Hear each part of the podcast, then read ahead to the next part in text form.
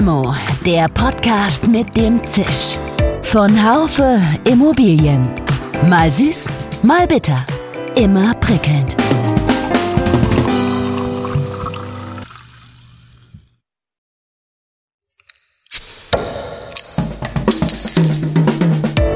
Limo, der Podcast mit dem Zisch.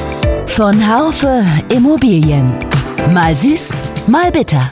Immer prickelnd. Hallo liebe Limo-Fans. Ich traf ihn auf der Expo Real. Jürgen Michael Schick, Präsident des Immobilienverbands Deutschland IVD. Wir tauschten uns aus über die anstehenden Verhandlungen der potenziellen Koalitionspartner. Ein Seufzer entrang sich seiner Brust. Ich hoffe, dass verschiedene rote Linien nicht überschritten werden, meinte er. Na, das schrie ja geradezu nach einem Podcast. Den nahmen wir einige Tage später auf. Es standen sich nicht nur zwei Romantiker gegenüber. Da spricht so ein romantischer Glanz in Ihrer Stimme, Herr Labusch. Bewegung hin zu mehr sozialer Verantwortung und Klimaschutz. Die, die heute Eigentum erwerben, die übernehmen Verantwortung für sich, für ihre Familie, für ihre Wohnung, für die Straße, für ihren Stadtteil. Ich mache es jetzt auch mal romantisch.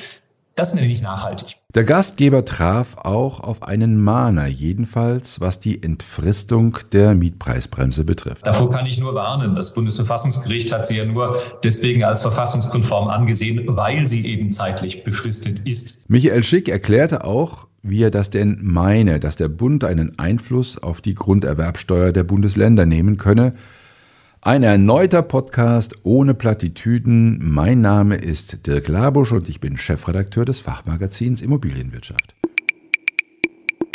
Ja, lieber Herr Schick, hallo. Ich grüße Sie ganz herzlich von Freiburg nach Berlin.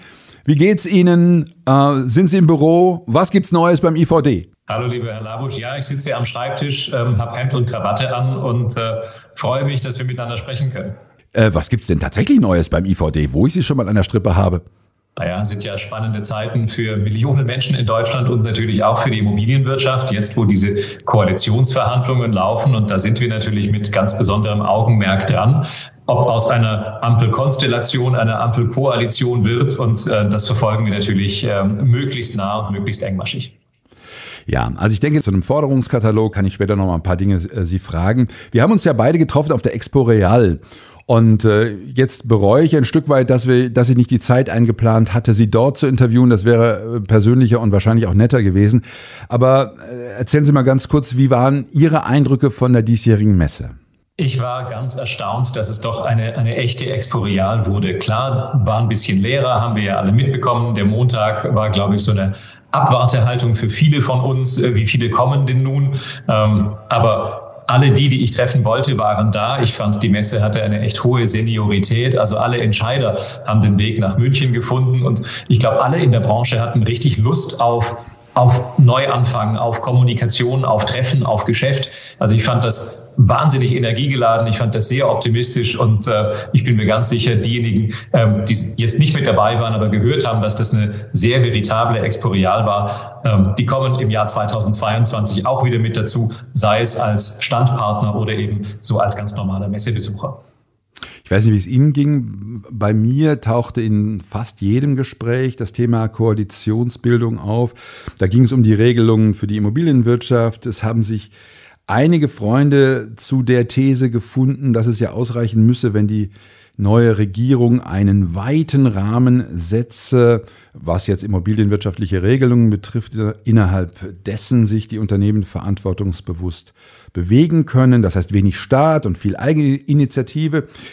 Ist das ein Fahrplan, den Sie sich wünschen würden für die Ausgestaltung einer künftigen Wohnungspolitik, Immobilienpolitik? Oder andere Frage, reichen zur Bewältigung der großen wohnungspolitischen Themen Anreize aus?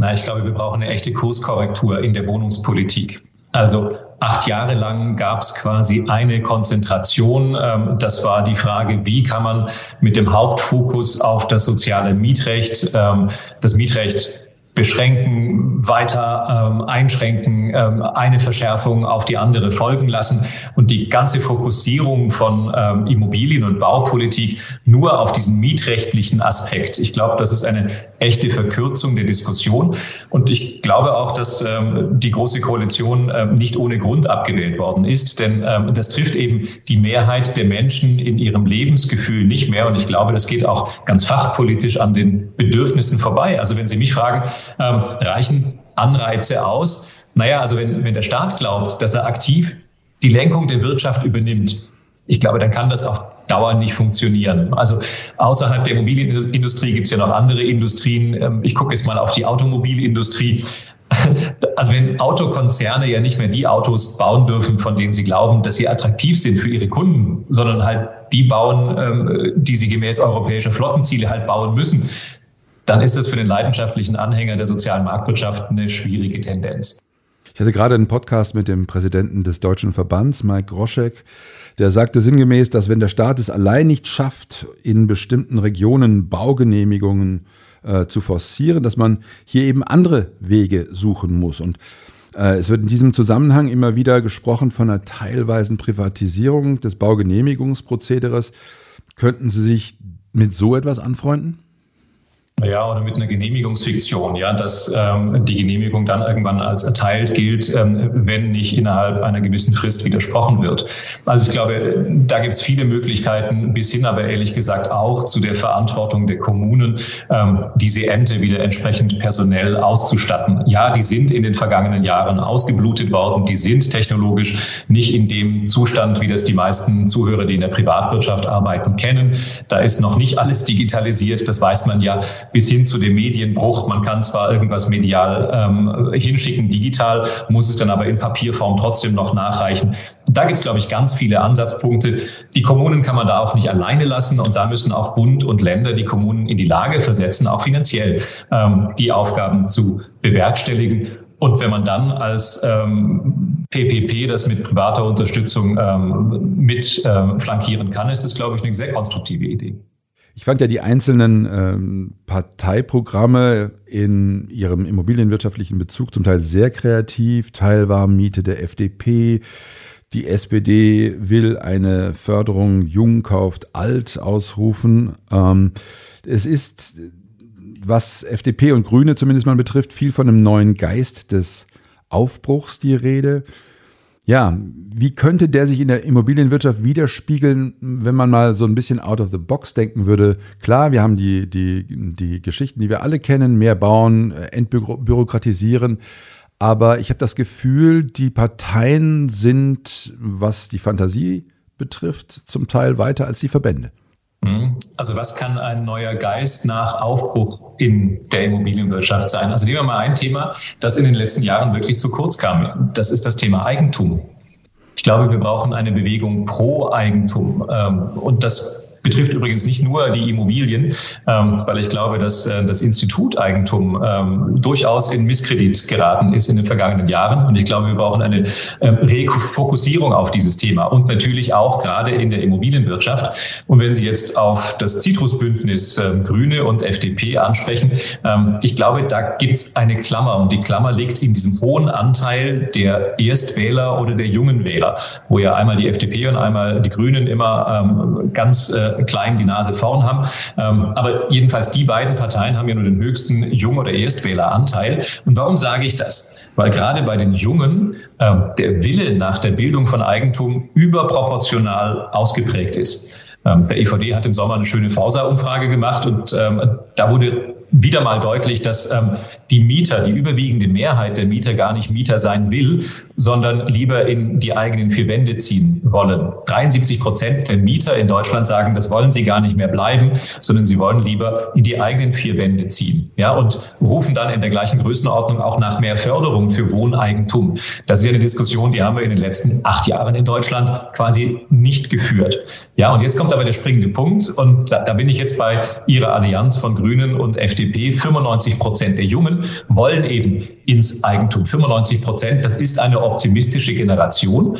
Und äh, wenn man sich derer annimmt, ich glaube, dann hat man ein echtes Zukunftsprojekt und das wäre ein Aufbruch. Ähm, ich glaube halt nicht, dass wir eine Mieternation sind, wie uns das ähm, jetzt viele Jahre erzählt worden ist, sondern wir sind ein Land der verhinderten Eigentümer, der verhinderten Eigentümer. Ja, und äh, es ist bestimmt nicht ähm, alles falsch, was in den vergangenen Jahren passiert ist, aber das war eindeutig nicht im Fokus. Und insofern glaube ich, dass ähm, wir gut daran tun, dieses Wohneigentumsthema in die Mitte der Diskussion zu stellen. Ähm, das würde viele Dinge entlasten. Und ich greife jetzt mal voraus. Wir sind jetzt zu Beginn einer neuen Legislaturperiode. Wir reden viel über das Wohnen, wir reden viel über Klimaschutz. Ich bin mir aber auch ganz sicher, dass wir in gar nicht so langer Zeit mal wieder einen Bundestagswahlkampf erleben, wo es um das Thema Alterssicherung und äh, Gerechtigkeit, äh, Rentenlücke geht. Ja, und äh, dann, glaube ich, kann man den äh, Parteien nur zurufen, passt auf, dass er nicht auch dann mit dem Rücken zur Wand steht, äh, weil er euch um dieses Thema nicht gekümmert habt. Ähm, ich glaube, gerade mit dem Blick auf ähm, die Altersvorsorge wäre es elementar, dass ähm, die Politik dafür sorgt, dass mehr Wohneigentum in Deutschland möglich ist. Ja, wir haben, da stellt sich natürlich die Frage, wie kann das geschehen vor dem Hintergrund steigender Baukosten, aus Gründen, die wir alle kennen. Ähm, Sie haben ja immer auch plädiert für Baukindergeld. Und das Baukindergeld äh, hat es ja auch nun gegeben ähm, mit, wie der IVD sagt, guten Effekten, mit, wie das IFO-Institut sagt, ähm, mit Clemens Fuß, mit dem ich da neulich auch einen Podcast hatte zu dem Thema, der sagte, ja gut, da gibt es ja auch Studien, die sagen, wenn das Baukindergeld erhöht wird, dann werden auch die Immobilienpreise teurer und, und so weiter. Das kann es ja eigentlich auch nicht sein. Das heißt, wie ist da, wie ist da Ihre Position, Herr Schick? Naja, also, da muss man bestimmt ehrlich sein und sagen, bei allen Förderungen, und ähm, das ist ja auch eine Förderung, gibt es auch Mitnahmeeffekte. Ja, das ist so, das kauft man sich damit ein. Auf der anderen Seite kümmert man sich ja damit um Schwellenhaushalte und alle Zahlen um dieses ja viel diskutierte Baukindergeld haben das ja ergeben, dass das vor allem Kleinverdiener waren und nicht die Vermögenden, obwohl das ja eine relativ hohe Einkommensspanne war für das Baukindergeld, ähm, die diese Anträge genutzt haben und den Sprung als durchaus Gering- oder Mittelverdiener in die eigenen vier Wände damit geschafft haben. Ja, ich glaube schon, dass das äh, eine wesentliche Frage der Politik ist, wie man diejenigen, die es ohne Hilfe nicht schaffen würden, obwohl sie in Lohn und Brot sind. Und ähm, also jetzt nicht äh, die Ninjas aus Amerika äh, von vor 15 Jahren, also diese No Income, No Jobs, No Assets, ne? also die sind nicht gemeint, sondern diejenigen, die regelmäßig arbeiten gehen, die ein oder zwei Haushaltseinkommen in der Familie haben, ähm, die sogar ein bisschen Eigenkapital zurückgelegt haben, die jetzt aber nicht unbedingt von der Bank umarmt werden. Die brauchen Hilfe. Die brauchen Hilfe ähm, durch eine aktive Förderung des Staates. Die muss man aber auch entlasten bei der Grunderwerbsteuer. Das ist immerhin die größte Nebenkostenposition. Ja, und wenn die bis zu 6,5 Prozent ähm, noch bevor der neue Eigentümer eingezogen ist, das Eigenkapital quasi einmal auffrisst, ohne dass der ähm, Käufer davon irgendeine Leistung erfährt, ähm, dann ist es natürlich alles eine Hemmschwelle für mehr Eigentümer. Und das, was mir ehrlich gesagt Sorge bereitet, ist ja, dass die Wohneigentumsquote in Deutschland nicht nur stagniert und wir, jeder weiß das ja, auf dem letzten Platz in der EU sind, sondern sie nimmt ja sogar ab. Ja, und wenn die Wohneigentumsquote bei den leistungsfähigen, den gut qualifizierten, den Jungen in den wirtschaftlich starken Gegenden in Deutschland, äh, wenn die da abnimmt, dann glaube ich, darf uns das nicht in Ruhe lassen. Grunderwerbsteuer, das Thema, was ja immer wieder gerne kommt. Grunderwerbsteuer, Ländersteuer. Wir haben jetzt den Bundestag gewählt. Wie könnten Sie sich denn einen, einen Einfluss des Bundes auf die Länder vorstellen, die Grunderwerbsteuer zu senken? Naja, ich glaube, so wie das jetzt in dem Sondierungspapier steht, ist das noch nicht ganz ausgereift. Im Sondierungspapier steht ja, dass der Bund den Ländern Freiräume schaffen will, ähm, damit die dann über die Grunderwerbsteuer entscheiden können. Mit Verlaub, das können die ja jetzt schon seit der Föderalismusreform.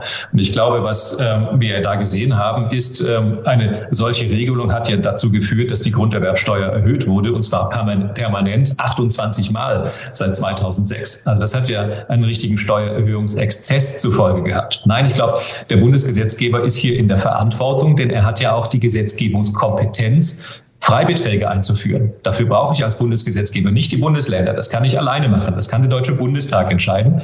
Und wenn die Koalition beispielsweise sagen würde, wir befreien ähm, Käufer, die zum allerersten Mal Wohneigentum erwerben, ähm, gerne mit ähm, irgendwelchen Gesamtgrößenordnungen. Keiner muss die Villa am Sternberger See quasi ähm, gefördert bekommen, aber bis zu Einkommensgrenzen oder bis zu Kaufgrenzen. Das äh, scheint mir sehr sinnvoll zu sein. Wenn das die Koalition machen wollte, könnte sie es tun, weil sie dafür die Gesetzgebungskompetenz hat.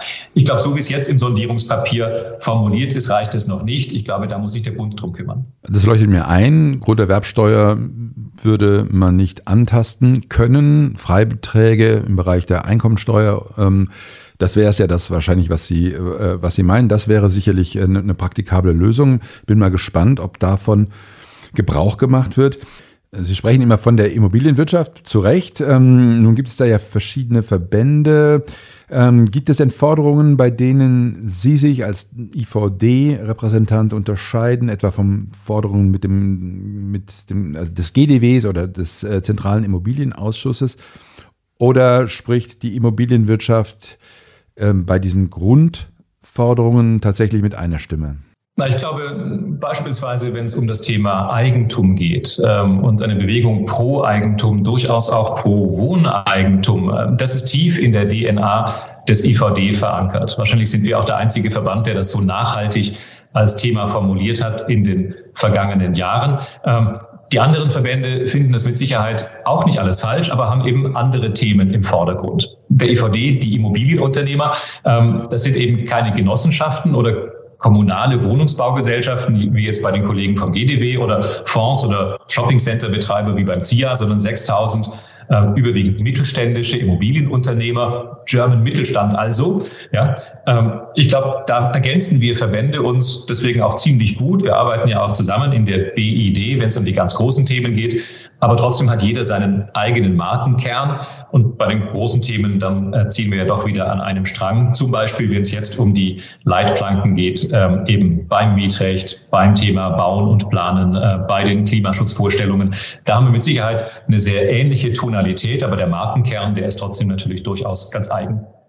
Sie haben von Leitplanken gesprochen. Gibt es denn rote Linien in der Immobilienbranche, die bei den Koalitionsverhandlungen nicht überschritten werden dürften? Oder was befürchten Sie da, was kommen könnte? Weil die FDP wird sich natürlich nicht in allen Belangen durchsetzen. Nee, gerade in dieser Regulierungssituation ist das natürlich ein 2 zu 1 Verhältnis, auch in diesen Arbeitsgruppen, das ist völlig klar. Ähm, SPD und Grüne wollen da Mietrechtsverschärfungen, wollen mehr Regulierung, so steht es ja in den Wahlprogrammen, ähm, auf die haben Sie ja auch gerade eben selbst Bezug genommen. Ähm, die FDP hat da mit Sicherheit eine andere ähm, Grundhaltung. Also ich nehme mal zwei Beispiele. Das erste Beispiel ist die Mietpreisbremse. Ähm, es gibt ja gute Gründe, warum die Mietpreisbremse befristet ist. Jetzt gibt es den Wunsch, die Mietpreisbremse zu entfristen, also quasi auf immer gelten zu lassen, nachdem sie jetzt ähm, von den ersten fünf Jahren ähm, zum ersten Mal auf weitere fünf Jahre verlängert worden ist. Ähm, davor kann ich nur warnen. Das Bundesverfassungsgericht hat sie ja nur deswegen als verfassungskonform angesehen, weil sie eben zeitlich befristet ist. Also der Ruf ähm, Mietpreisbremse entfristen ist schnell gemacht, aber glaube ich nicht verfassungskonform darstellbar dann hören wir ja häufig diesen Wunsch nach ähm, Ausnahmetatbestände von der Mietpreisbremse abschaffen. Ja? Ausnahmetatbestände klingt äh, wie so ein Privileg, aber worum geht es denn im Kern? Im Kern geht es doch darum, dass ein Vermieter die Vormiete, die er bisher schon vereinnahmt hat, dass er die auch in Zukunft, wenn es zu einem Mieterwechsel kommt, nehmen darf. Ja? Also das ist ein Ausnahmetatbestand von der Mietpreisbremse oder die sogenannte umfassende Modernisierung. Also wenn der Vermieter aus einer völlig alten Wohnung, äh, weil die alte Dame, die in den 60er Jahren eingezogen ist, dann irgendwann ausgezogen ist. Jetzt muss diese Wohnung natürlich grundständig modernisiert werden, eben auch energetisch. Ähm, dann ist das bisher eine zweite Ausnahme von der Mietpreisbremse. Wenn man diese Tatbestände jetzt abschaffen will, was SPD und Grüne im Wahlkampf thematisiert hatten, ähm, ich glaube, dann ähm, werden wir sehen, dass man halt nicht mehr in den Bestand investiert oder nicht mehr in den Neubau investiert. Also das würde ich eindeutig als eine rote Linie ansehen. Mietpreisbremse. Okay. Ja. Und wenn Sie mich nach dem zweiten Thema fragen, Herr Labusch, dann ähm, bin ich beim Mietendeckel. Ähm, der Mietendeckel kommt ja jetzt in unterschiedlichem Gewand daher. Ähm, besonders problematisch würde ich es empfinden, wenn der Bundesgesetzgeber oder die Ampelpartner sagen, na ja, wir werden uns nicht ganz einig, dann, ähm, naja, mach mal den schlanken Fuß und äh, führen so eine Art Länderöffnungsklausel ein. Ja, also geben den Ländern eine Ermächtigung, das soziale Wohnraum-Mietrecht auf Länderebene zu gestalten. Länderöffnungsklausel. Ich glaube, das ähm, hätte katastrophale Folgen für die Mieterinnen und Mieter und für das Klima in Deutschland, weil sie möglicherweise, weil man sich in Sondierungsgesprächen, Koalitionsverhandlungen nicht einig wird, zwar ein Feuer austritt, aber sie äh, machen natürlich 16 neue Feuer damit an, weil sie dann in jedem Bundesland diese Diskussion haben. Und wir haben das ja in Berlin gesehen, dieser ähm, vermaledeite Mietendeckel, äh, mit dem Rot-Rot-Grün hier ähm, völlig gescheitert ist, der ist ja nicht nur juristisch gescheitert, der ist ja eben auch wirtschaftlich gescheitert ja, weil es eben dazu geführt hat, ähm, dass die Baugenehmigungen zurückgingen, keiner mehr in den Bestand investiert hat und äh, die Anzahl der verfügbaren Wohnungen drastisch zurückging und die Warteschlangen immer größer wurden. Also wenn man dieses Thema jetzt auf Landesebene quasi wegdelegiert, weil man sich auf Bundesebene nicht einig wird, das ehrlich gesagt hielt ich für einen richtigen Kollateralschaden. Das wäre, Sie haben mich nach den roten Linien gefragt, das wäre für mich eine rote Linie, das darf nicht passieren. Wie sieht es denn aus mit einem Forderungskatalog des IVDs? Ähm, ich sage jetzt mal Erhöhung der linearen Abschreibung von zwei auf drei Prozent. Ähm, was, was noch? Was wären Wünsche, die Sie an die Koalition hätten? Also ein echter Kurswechsel und der Kurswechsel heißt, ähm, worüber diskutieren wir denn? Na, es gibt ja den Unterschied zwischen Nachfragepolitikern und den Angebotspolitikern, ja, oder ähm, eben den Unterschied zwischen noch mehr staatlichen Vorgaben und Regulierungen und demgegenüber der Ansatz zu mehr Freiheit und Angebotsausweitung anstelle von immer neuen Vorschriften. Und ich glaube, das ist jetzt die Wegscheide, an ähm, der die Koalition steht. Wenn es heißt Aufbruch, ähm, dann muss es eben auch ein Aufbruch in der Bau- und ähm, Wohnungswirtschaft und Immobilienwirtschaft äh, bedeuten. Ähm, acht Jahre hat man halt ähm, immer nur diese eine Karte gespielt und das jetzt nicht mehr zu machen, ähm, weil das Politik der abgewählten alten großen Koalition ist. Ich glaube, das wäre die wesentlichste Kennziffer. Alle anderen Themen, die gehen jetzt ins Kleingedruckte. Natürlich ist ähm, eine erhöhte ähm, Dauerabschreibung, eine Lineare von zwei auf drei eine sinnvolle Forderung.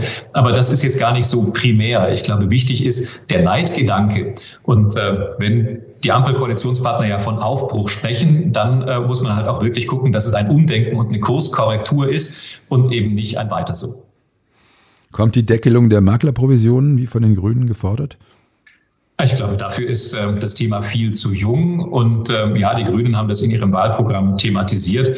Aber ehrlich gesagt, ein Gesetz, ähm, das jetzt gerade mal ein Jahr in Kraft ist, ähm, das wird man irgendwann nach einigen Jahren evaluieren und dann ähm, schauen, führt es zu Marktbefriedung oder nicht. Ähm, ich glaube, das jetzt ähm, erneut anzugreifen, da gibt es gar keinen Willen der ähm, möglichen Koalitionspartner. Insofern sehe ich das Thema nicht. Trotzdem bleibe ich noch einmal äh, bei den Maklern. Wie können denn diese Makler mit ihrer großen Expertise Teil der Bewegung werden hin zu mehr sozialer Verantwortung und zum Klimaschutz? Weil bis jetzt hat man ja oft den Eindruck, die Makler stehen auf der einen Seite, das sind oftmals die Bösen in der Wahrnehmung und die Guten sind, so ander, sind auf der anderen Seite, die all die nachhaltigen sozialen Belange eben auch verwirklichen äh, würden gerne. Und die Makler müssten doch irgendwie Teil dieser Guten werden können. Wie sehen Sie das, Herr Schick? Da spricht so ein romantischer Glanz in Ihrer Stimme, Herr Labusch. Bewegung zu mehr sozialer Verantwortung und Klimaschutz. Ja, aber ich frage mich gerade, wie, wie kann der Makler äh, in seiner, in seiner Position äh, wie kann er das tatsächlich äh, realisieren? Natürlich, ich hatte jetzt auch auf der, auf der Expo Real ein Podium moderiert. Da ging es auch um just um dieses Thema. Ähm, da war die Frau Angefeld äh, auf der, auf der Bütt und die sagte dann, ja, ja, wir müssten auch gucken, dass wir ähm, möglicherweise auch potenziellen Käufern vom Kauf einer Immobilie abraten, wenn das eine Dreckschleuder ist und so weiter und auch energetische Beratung hier liefern. Also es hat eigentlich gar nicht so wahnsinnig viel mit Romantik zu tun. Das ist eher das, äh, der Realismus, der, der mir über überall bei der Expo Real entgegengeschlagen ist, weil dieses Thema grün und nachhaltig, an dem kommt man nicht vorbei und Makler sicherlich auch nicht mehr. Nee, und wir wollen ja schließlich auch Angebot und Nachfrage zusammenführen. Und ähm, wenn das Angebot grün ist und auch die Nachfrage ähm, nach grünen Immobilien ruft, also nach ESG-konformen ähm, äh, Dingen, ja, und die nach ähm, Artikel 8 und 9 ähm, dieser EU-Richtlinien ESG-konforme Gebäude suchen, gerade im Neubau, dann sehen wir ja, dass zum Beispiel in der gewerblichen Immobilienwelt natürlich ganz viele nur noch ähm, ESG-konforme und äh, DGNB-zertifizierte Produkte suchen. Andere sind dann Stranded Assets. Ähm, da wird sich natürlich auch der Immobiliendienstleister damit beschäftigen. Und ehrlich gesagt, ganz viele sind ja in diesem ESG-Thema mittlerweile knietief zu Hause. Ja? Also das mal vorangestellt. Ähm, aber nachhaltig ist ja nicht nur grün, ähm, sondern ähm, auch sozial muss es ja nachhaltig sein. Und äh, ich komme noch mal auf dieses äh, Wohnen-Thema zurück, denn ähm, also wenn Mieter künstlich in Mietverhältnissen gefangen gehalten werden, weil man es politisch so will, ja, oder beispielsweise dann auch untermauert mit diesem Umwandlungsverbot aus der alten Legislaturperiode in dem Baulandmobilisierungsgesetz, dass Mieteneigentumswohnungen nicht mehr umgewandelt werden dürfen. Also weil der Mieter halt Mieter sein soll und äh, sich nicht ins Eigentum verändern darf, dann ehrlich gesagt ist es nicht nachhaltig im sozialen Sinne. Sie haben ja gefragt, was ist der Beitrag der, der Makler? Unsere Mitglieder sind nicht nur Makler, sind auch Verwalter, Sachverständige, Projektentwickler, sonstige Immobilienunternehmer mit dabei. Aber die, die Makler sind, die verhelfen ihren Kunden zum Teil, wenn sie im Wohnen und nicht im Gewerbebereich sind, dann verhelfen die ihren Kunden zu Wohnträumen. Ja, die schaffen ein Zuhause, die schaffen Geborgenheit. Eigentum ist Freiheit. Und das schafft eben auch finanzielle Freiheit. Und ich glaube, das ist der beste Schutz vor Altersarmut. Und äh, neben der Freiheit kommt ja noch ein anderer Begriff dazu, das ist der Begriff der Verantwortung. Also die, die heute Eigentum erwerben, das gilt für den Selbstnutzer genauso wie für den Eigentümer, der vermietet. Die, die heute Eigentum erwerben, die übernehmen Verantwortung. Ja, für sich, für ihre Familie, für ihre Wohnung, für die Straße, für ihren Stadtteil. Ich mache es jetzt auch mal romantisch. Das nenne ich nachhaltig. Ja, und äh, wenn Sie nachhaltig als wirklich ähm, nicht nur ähm, E, sondern eben auch ESG, ähm, also als ähm, grün und sozial nachhaltig begreifen, dann glaube ich, ähm, tun wir Makler da einen wesentlichen Beitrag dazu leisten. Also, der Makler ist per se in seiner Funktion schon ähm, ESG-konform, sage ich jetzt mal so, weil er ja den äh, potenziellen Käufern äh, dabei hilft, ihren Traum zu verwirklichen. Äh, Habe ich Sie da richtig verstanden? Also der, der muss sich noch, noch nachhaltiger oder noch grüner oder noch sozialer werden. Na, er schafft ja das, ähm, wonach sich viele sehnen. Also dieses Zuhausegefühl, dieses Geborgenheitsgefühl, ähm, das ist für diejenigen, die mit Wohnimmobilien zu tun haben. Ja, ähm, bei denjenigen, die ähm, als äh, Investoren unterwegs sind oder äh, als Kapitalanleger für ähm, Altersvorsorgeanlagen, ähm, da ist Eigentum Freiheit. Da ist mhm. Eigentum eine ganz aktiv gemanagte unternehmerische Entscheidung für mehr Altersvorsorge. Ja, und für diejenigen, die in Immobilienbeständen etwas strukturierter unterwegs sind, ähm, ist das ja maßgeblich, ähm, dass man das Produkt, ähm, das man sucht, eben im Markt auch findet. Das ist unsere Aufgabe. Deswegen sind wir ja da Brückenbauer. Und ehrlich gesagt, wenn ich jetzt so den Rückspiegel ähm, zurechtrücke und mal gucke, die Kunden, die wir intensiv begleitet haben in den vergangenen Jahren, da haben wir kleine und sehr große Vermögen äh, mit initiiert. Und äh, deswegen sind ja sehr, sehr, sehr viele Auftraggeber ihren Maklern so dankbar ähm, für die Produkte, die sie von ihnen erhalten haben. Letzte Frage, Herr Schick. Ähm, sie kommen nicht drum herum. Wir geben Ihnen eine Limo aus. Mit wem würden Sie sie trinken? Ob lebend, ob tot? Das ist egal. Ob Teil der Immobilienbranche oder Teil irgendeiner anderen Branche. Mit wem würden Sie sie trinken und warum? Mit wem würde ich sie trinken? Hm, ich glaube mit Elon Musk und würde mit ihm über Zukunft sprechen, über Weltall und über Bauen in äh, der Märkischen Heide, also in Brandenburg über Grünheide. ich glaube, das wäre eine tolle Persönlichkeit. Ähm, wenn es äh, das Leben so will, würde ich mich wahnsinnig freuen, ähm, wenn man sich mal persönlich kennenlernen würde. Also da hätte ich richtig Freude dran. Super, Herr Schick. Äh, ich sehe, das Thema Immobilien lässt Sie auch im Privaten, auch bei einer Limo nicht los. Ich habe mich sehr gefreut, dass wir beide heute miteinander geplaudert haben. Ich bin gespannt auf das Ergebnis der Koalitionsverhandlungen. Ich danke Ihnen auf jeden Fall sehr für das Gespräch. Alles Gute für Sie und ähm, ja, bis zum nächsten Mal. Danke, lieber Herr Labusch, für das spannende Gespräch. Herzlichen Dank. Michael Schicks Worte in Gottes Ohr. Was Bürokratieabbau und Wohnungseigentumsbildung betrifft, so befürchte ich, dass trotz so viel guten Willens wir diese Themen auch in vier Jahren noch monieren werden. Ist das der Pessimismus eines in die Jahre gekommenen Mannes? Nein, ich glaube nicht. Beide Aufgaben sind jedenfalls immens. Sie schreien nach geradezu herkulischen Fähigkeiten. Limo gibt es jeden Montag ab 8 Uhr auf den bekannten Podcast-Kanälen Spotify, Apple Podcast und Co. Bleiben Sie uns gewogen, ihr, Dirk Labusch und das gesamte Team. Schön, dass Sie dabei waren. Bis zur nächsten Folge von Limo, dem Podcast mit dem Zisch von Haufe Immobilien.